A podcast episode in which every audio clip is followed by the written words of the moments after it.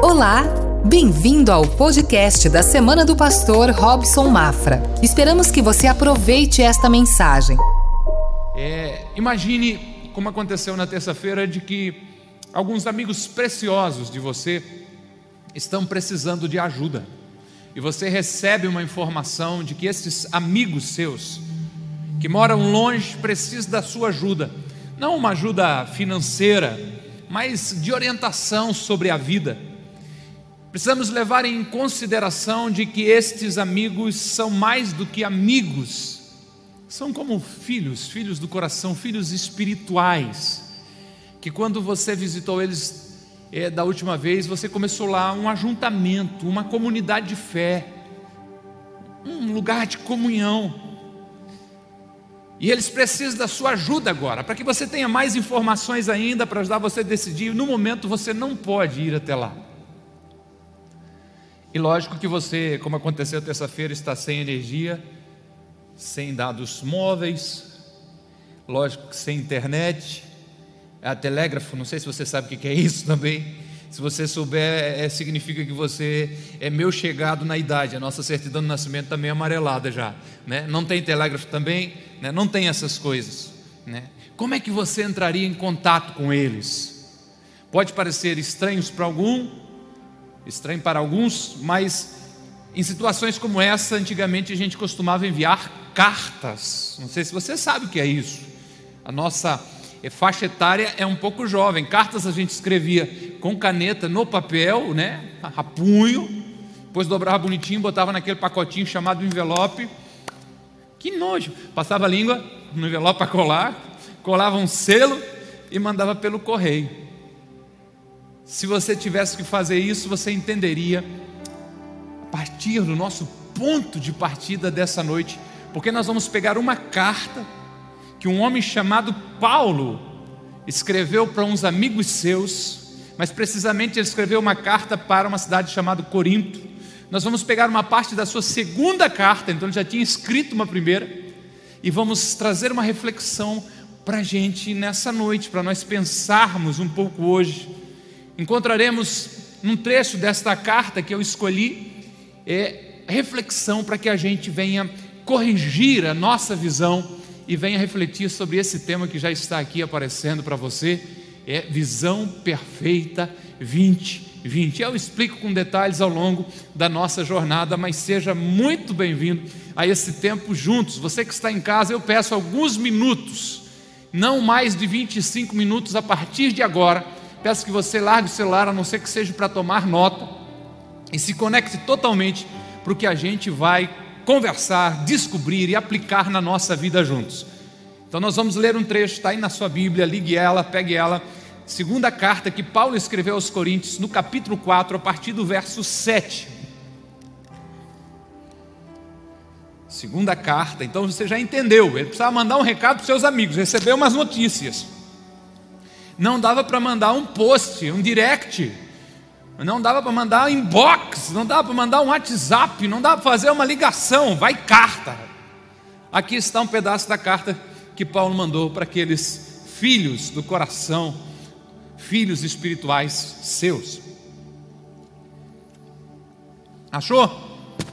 Segundo Coríntios 4, 7 diz o escrito, a carta que Paulo mandou para os seus filhos espirituais, mas temos este tesouro em vasos de barro para mostrar que o poder que a tudo excede provém de Deus e não de nós.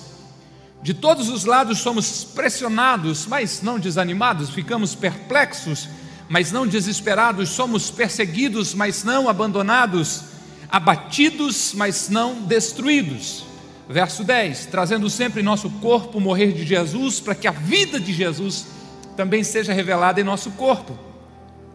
Pois nós que estamos vivos somos sempre entregues a mortes por amor a Jesus, para que a sua vida também se manifeste em nosso corpo mortal, de sorte ou de modo que em nós a morte, mas em vocês a vida. Verso 13: está escrito: cri, por isto falei. Com este mesmo espírito de fé, nós também cremos e por isto falamos, porque sabemos que aquele que ressuscitou o Senhor Jesus Cristo dentre os mortos também nos ressuscitará com Jesus e nos apresentará com vocês.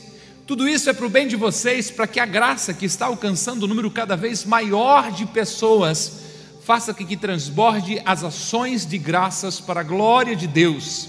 16.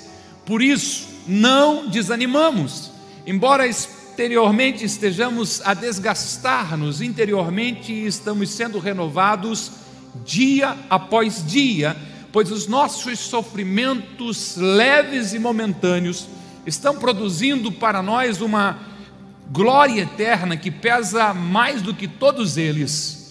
E para fechar, 18, assim fixamos os olhos não naquilo que se vê, mas no que não se vê, pois o que se vê é transitório, mas o que não se vê é eterno.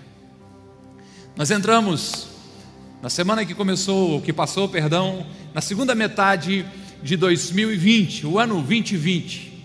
E com certeza esse ano não está sendo para amadores.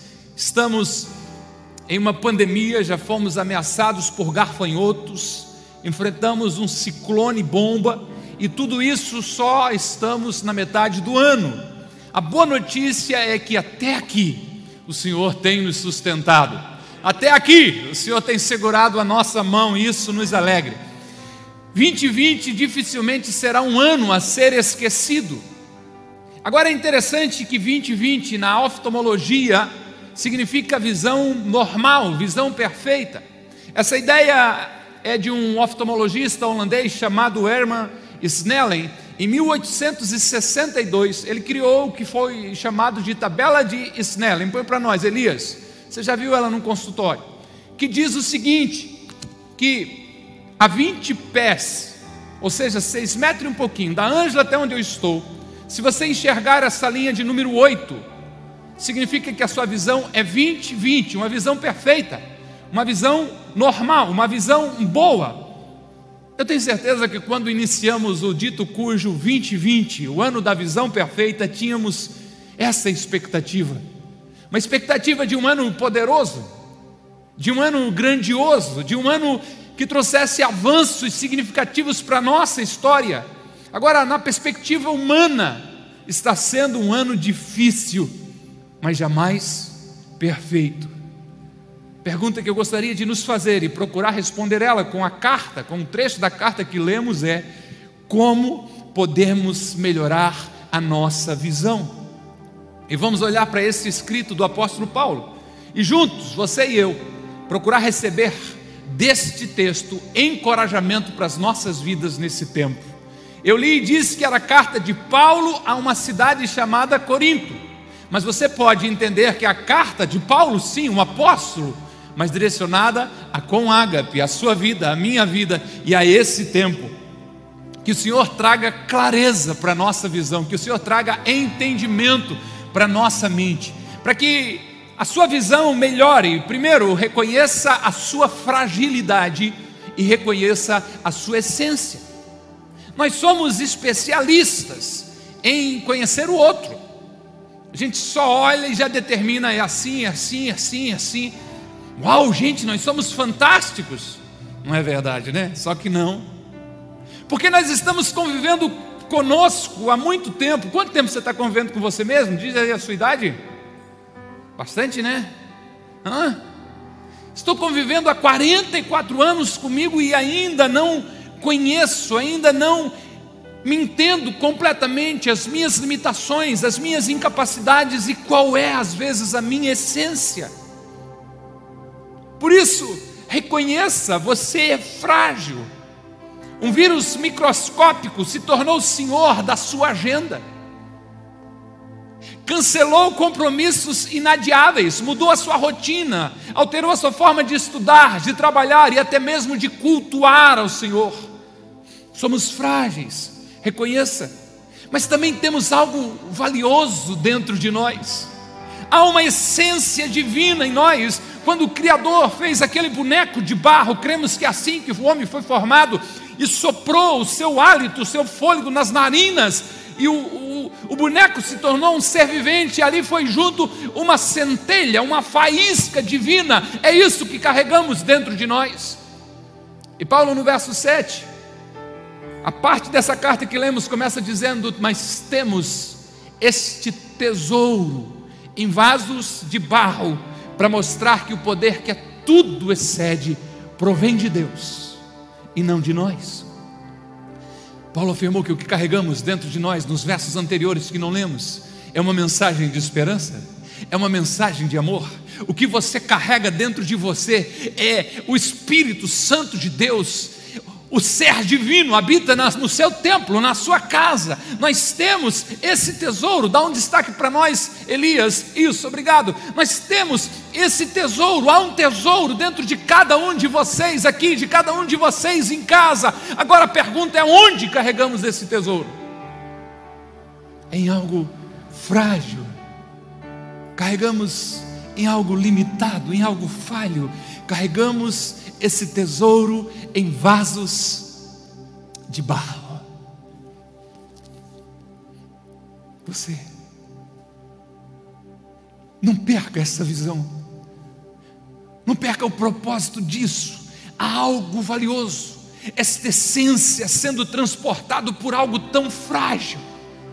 E Paulo deixa claro que isto provém de Deus, tem como objetivo mostrar que o poder que tudo, o que a tudo excede, provém de Deus e não de nós. É um lembrete, você é frágil, mas o poder de Deus que age em você te dá força para atravessar os obstáculos. Possivelmente, se não fosse Deus, você não estaria resistindo, não estaria de pé, não estaria aqui sendo encorajado nessa noite, porque você é frágil, mas o poder de Deus que habita dentro de você é algo poderoso que te leva sempre a desejar a estar em um próximo nível.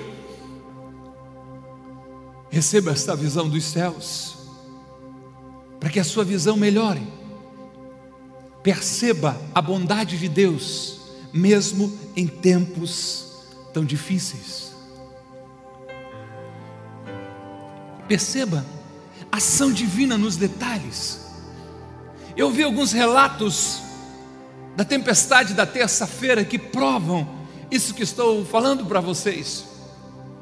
Alguém me disse, pastor, o portão caiu com meu menino junto dele, mas caiu para o lado contrário e nada aconteceu com a criança. Pastor, se eu tivesse demorado mais, teria acontecido algo terrível. Pastor, o vento foi para o outro lado, jogou todas as telhas para o outro lado, para o nosso lado não aconteceu. Um dos nossos obreiros falou de manhã e depois me mandou uma foto dizendo: Pastor, caiu uma árvore na frente do caminhão da empresa e caiu outra árvore atrás do caminhão da empresa. E o motorista chorando saiu e começou a gravar, dizendo: Olha aí, para alguém que diz que não existe Deus, olha a mão de Deus me protegendo de todos os lados. Ou seja, não foi nada fácil, foi assustador, mas mesmo em meio a toda dor, mesmo tendo ficado assustado, agora que passou, conseguimos ver a, a mão de Deus cuidando de nós, amém? Eu sei que é preciso ter fé para construir esse pensamento. E você pode nesse momento estar chateado ou até mesmo com medo para querer exercitar a sua fé. Eu lhe respeito. Mas como o ciclone já passou, o que você acha de você pensar com mais atenção, com mais carinho? O que você acha de rememorar, de revisitar os seus pensamentos, de relembrar a cena do que aconteceu, para ver se você não vê a mão do teu amado Deus, do teu amado Pai, cuidando, te protegendo. Ei, perceba a bondade de Deus, mesmo em tempos tão difíceis. Paulo refletiu sobre os acontecimentos que ele estava enfrentando e escreveu nos versos 8 e 9, dizendo: De todos os lados somos pressionados, mas não desanimados. Ficamos perplexos, mas não desesperados somos perseguidos, mas não abandonados, abatidos, ei, mas não destruídos. Quando você estuda a história do apóstolo Paulo, o livro de Atos fala bastante sobre ele, mas nesse caso, se você ler o capítulo 11 dessa segunda carta que ele escreveu, você vai concordar de que ele tem a propriedade para escrever isso que está aqui na tela aparecendo. Se você perguntasse ao apóstolo Paulo, dizendo quais foram os perrengues que você enfrentou na vida, quais foram os problemas que você teve que atravessar, Ele diria para você: fui preso algumas vezes, perdi a conta de quantas vezes apanhei, e em várias ocasiões enfrentei a morte. Cinco vezes recebi dos judeus 39 açoites, três vezes apanhei de vara dos romanos, sofri naufrágios três vezes, fui apedrejado, fiquei sem dormir, fiquei nu, com fome, com sede.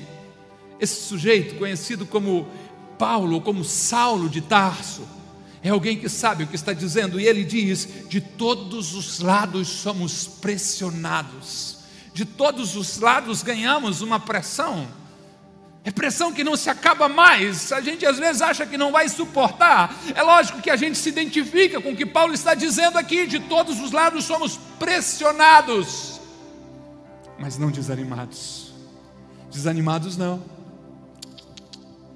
Nós ouvimos na semana passada que apesar da pressão, não podemos deixar o desânimo nos vencer, mas ao contrário, somos chamados a superar o desânimo, amém? Ele diz: ficamos perplexos, de queixo caído, que loucura! Eu não esperava isso, eu não aguardava por isso. Sim, ficamos perplexos, mas não desesperados. A nossa esperança, nós não perdemos ela, ela está no Senhor. O Senhor que fez os céus e a terra, o Senhor que tem o controle de todas as coisas. Ele diz: Nós somos perseguidos, perseguidos pelo medo, perseguidos pela incerteza, perseguidos pelo vírus. Perseguidos sim, mas não abandonados. O Senhor está conosco. O Senhor é o nosso refúgio, o Senhor é a nossa fortaleza, o Senhor é o nosso esconderijo, o Senhor é a nossa torre forte, o Senhor nos fortalece a cada dia, a cada passo da nossa jornada. Ele diz: abatidos. abatidos. Se você é um terráqueo como eu, tem dia que a vontade é fugir, só não se sabe para onde, Fran. Vontade de ficar procurando qual a cidade que não tem Covid. Qual lugar, um refúgio, um lugar para se esconder, abatidos. Está tudo tão complicado.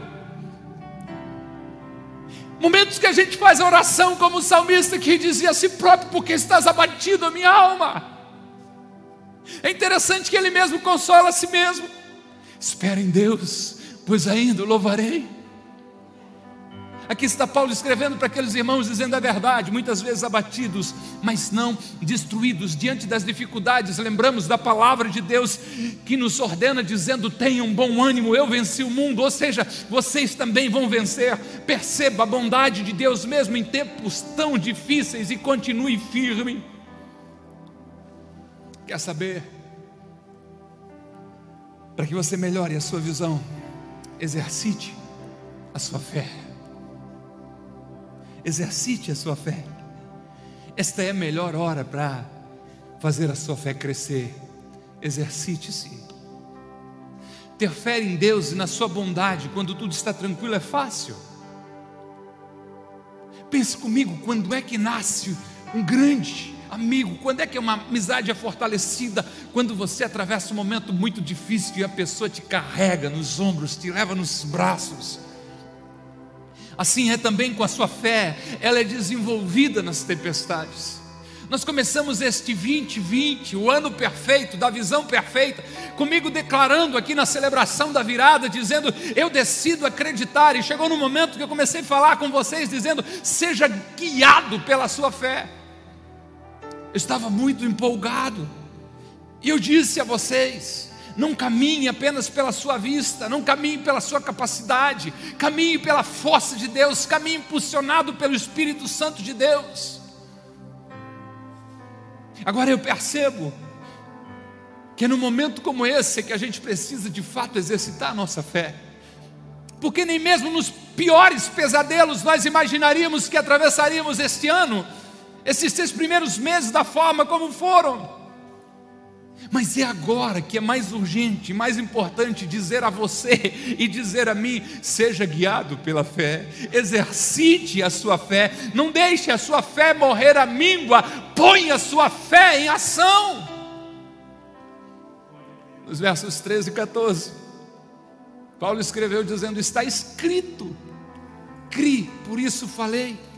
Com este mesmo espírito de fé nós também cremos e por isso falamos, porque sabemos que aquele que ressuscitou o Senhor Jesus dentre os mortos também nos ressuscitará com Jesus e nos apresentará com vocês. Ei, preste atenção. Você precisa da voz à sua fé, não aos seus medos. Ei, deixa eu repetir isso. Você precisa dar voz à sua fé, não aos seus temores. Você precisa declarar as promessas de Deus que repousam sobre a sua vida, não aquilo que você está temendo.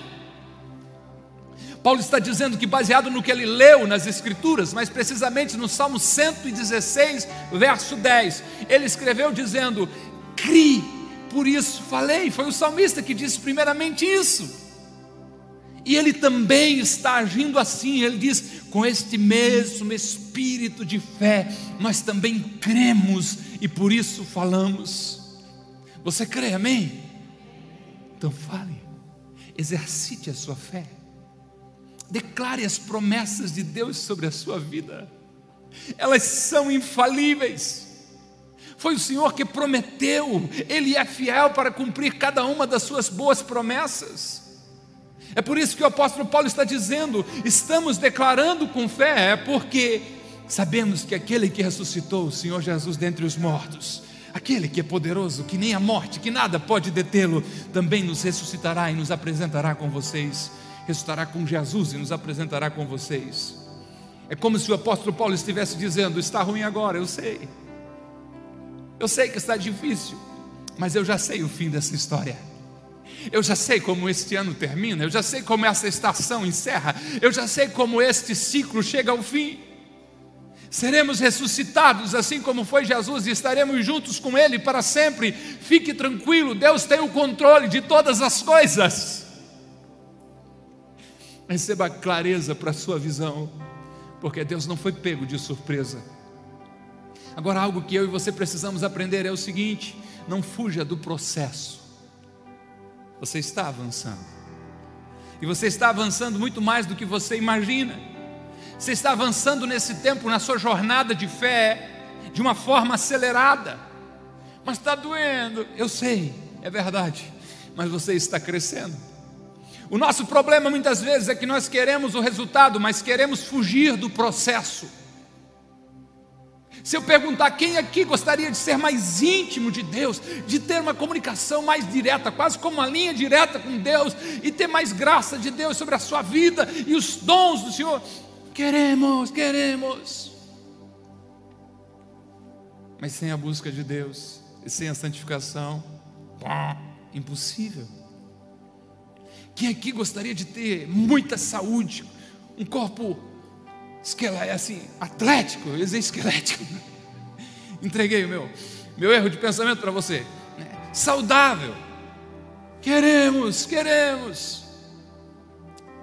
Sem dieta balanceada e sem atividade física, uh -uh, não vai rolar. Quem que gostaria de ganhar o mérito acadêmico, o melhor aluno da turma no final do ano? Eu quero, nós queremos sem deixar o rolezinho de lado, sem levar o estudo a sério, não cola. Nós queremos o resultado, mas nós queremos é fugir do processo. Se queremos o resultado, não podemos fugir do processo. Você pode não estar vendo, mas você está crescendo, você está avançando, você está progredindo, você está sendo esticado, a sua fé está sendo tensionada, você vai ser lançado mais alto. Se você tem conseguido estar aqui, se você tem conseguido fazer o seu tempo devocional, se você tem encontrado fé para estar na casa do Senhor, se reunindo com seus irmãos, quando tudo isso passar, você imagina a velocidade espiritual que você pode alcançar. Por isso que o apóstolo escreve: por isso, gente, não desanimamos. Embora exteriormente estejamos a desgastar-nos, interiormente estamos sendo renovados dia após dia, pois os nossos sofrimentos leves e momentâneos estão produzindo para nós uma glória eterna que pesa mais do que todos eles. Diga para si mesmo: não desanima, não. Não desanima, não. Não, não, não desanima, não. Não desanimamos, não desanimamos. Por fora está ficando pior, mas por dentro está cada dia melhor. Embora exteriormente estejamos a desgastar-nos, interiormente estamos sendo renovados dia após dia. Eu não sou mais o jovem de 12 anos atrás que chegou nessa comunidade de fé. Semana que passou, a Dete Sakamoto mandou uma foto, deu pregando, cara de filhotão, e perguntou, pastor, quanto tempo faz dessa palavra aí? Eu disse, ah, Dete, em seis meses.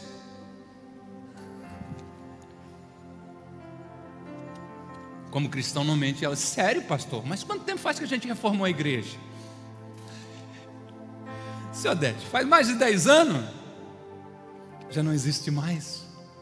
Houve um desgaste, com certeza, o tempo foi passando, estamos nos desgastando, mas a nossa fé, a nossa convicção na bondade de Deus, as nossas experiências com Deus, o nosso interior está sendo renovado dia após dia pela bondade de Deus o seu rosto não é o mesmo, quem sabe a sua força não seja o mesmo, mas aqui dentro está acontecendo a cada dia uma revolução. Abra os seus olhos para essa realidade. Velho é o diabo, você cada dia que passa está mais perto de chegar na cidade santa e sendo renovado em glória para ser cada dia mais parecido com Jesus. Você está ficando é mais maduro, mais experiente. Por fora o negócio está pegando, mas por dentro há uma renovação constante e poderosa.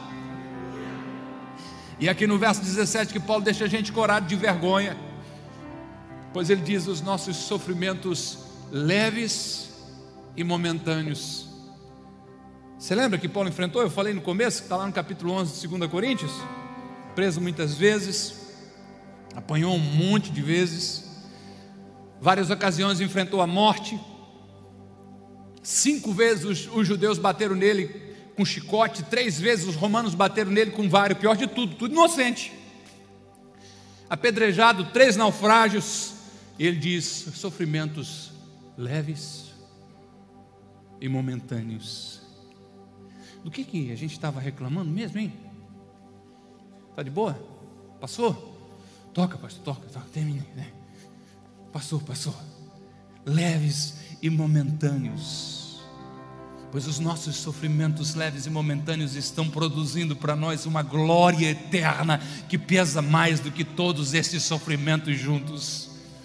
Seus sofrimentos eu creio que não estão parecendo leves e momentâneos, a pandemia já dura mais de 100 dias mas quando comparado à coroa de glória que o justo juiz dará a você naquele dia, você começa a perceber de que é muito pouco pelo muito que lhe aguarda. O que estamos passando pode ser difícil, mas o que nos espera é muito maior. Os nossos sofrimentos ainda estão produzindo uma glória eterna, poderosa. Por isso, não fuja do processo, porque você está cada dia avançando e se tornando mais parecido com Jesus. Preciso concluir para que você tenha a visão perfeita Veja através da sua fé. Veja através da sua fé. Muito mais do que os seus olhos, do que os seus, que o seu globo ocular, do que a sua retina, muito mais do que isso, são as suas crenças que determinam o que você está vendo. É a sua fé que determina o que você está vendo. Você já ouviu isso? Para o pessimista, o copo está meio vazio. Para o otimista, meio cheio. Para alguém que tem os olhos da fé, o copo é como aquela viúva de 1 Reis 17, que ela vai deitando o que tem numa pequena vasilha, em outras vasilhas, e vai acontecendo o um milagre pela ação sobrenatural de Deus, o milagre da multiplicação. Pastor, não sei de onde saiu, mas eu terminei, tem um resto aqui ainda, e Deus tem operado o milagre. Para quem consegue enxergar com os olhos da fé como outra história, você devia procurar isso, está na sua Bíblia. Primeiro Reis 17, segunda história, segundo Reis 4. Uma época difícil, seca, fome. O profeta Eliseu libera uma palavra sobre a mulher, e a palavra é sobre a minha palavra. A farinha da panela não vai se acabar, e o azeite da botija não vai faltar o copo não está meio cheio, nem está meio vazio. Se eu olho pelos olhos da fé, eu sei que Deus é o meu provedor. Enquanto eu estiver andando sobre a sua direção, de alguma maneira, de alguma forma, o milagre de Deus vai estar acontecendo sobre a minha vida. Aleluia! Veja através da sua fé. Você pode estar vendo muitos problemas nesse momento, creia-me, todos os seus problemas são temporários, as promessas de Deus sobre você são eternas. Você pode só estar conseguindo enxergar dificuldades, creia, vai passar. Deus tem o melhor para você, veja, pela sua fé, veja através da sua fé, fixe o seu olhar não naquilo que você está vendo, mas nas promessas de Deus sobre a sua vida. Nós concluímos lendo o verso 18 quando o apóstolo diz assim: fixamos os olhos, firmamos os olhos, não naquilo que se vê, mas no que não se vê, pois o que se vê é transitório, mas o que não se vê é eterno. Onde você está instruído a colocar os teus olhos? Fixamos os olhos não naquilo que se vê, mas no que não se vê. Olhe além Olhe as promessas de Deus. Olhe quem é o seu Deus.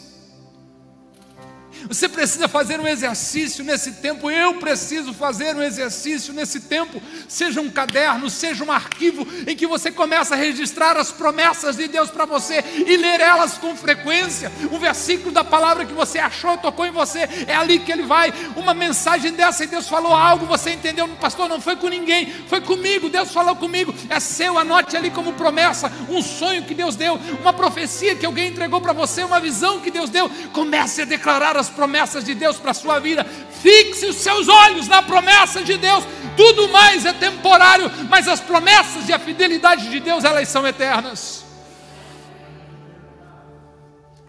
Paulo diz: Pois o que se vê é transitório. Daqui a pouco ninguém vai ver mais as máscaras por aí, creia-me.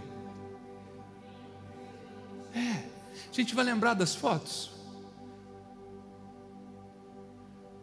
Mas o que a gente não vê, é lá que estão os nossos olhos, porque isso é eterno. Receba a visão perfeita. Creia que 2020, a visão perfeita, é esse o ano da bênção sobre a sua vida. Por mais que o tempo seja difícil que estamos atravessando, nós estamos no meio, mas o Senhor vai nos ajudar porque nós não estamos sozinhos. Vou recapitular e depois vou dar a prova. Receba essa visão de Deus, a visão perfeita. Primeiro, reconheça a sua fragilidade e a sua essência. Segundo, perceba a bondade de Deus mesmo em tempos tão difíceis. Terceiro, exercite a sua fé, pratique a sua fé. Quarto, não fuja do processo, você está avançando. E quinto, pode se levantar, veja através da sua fé.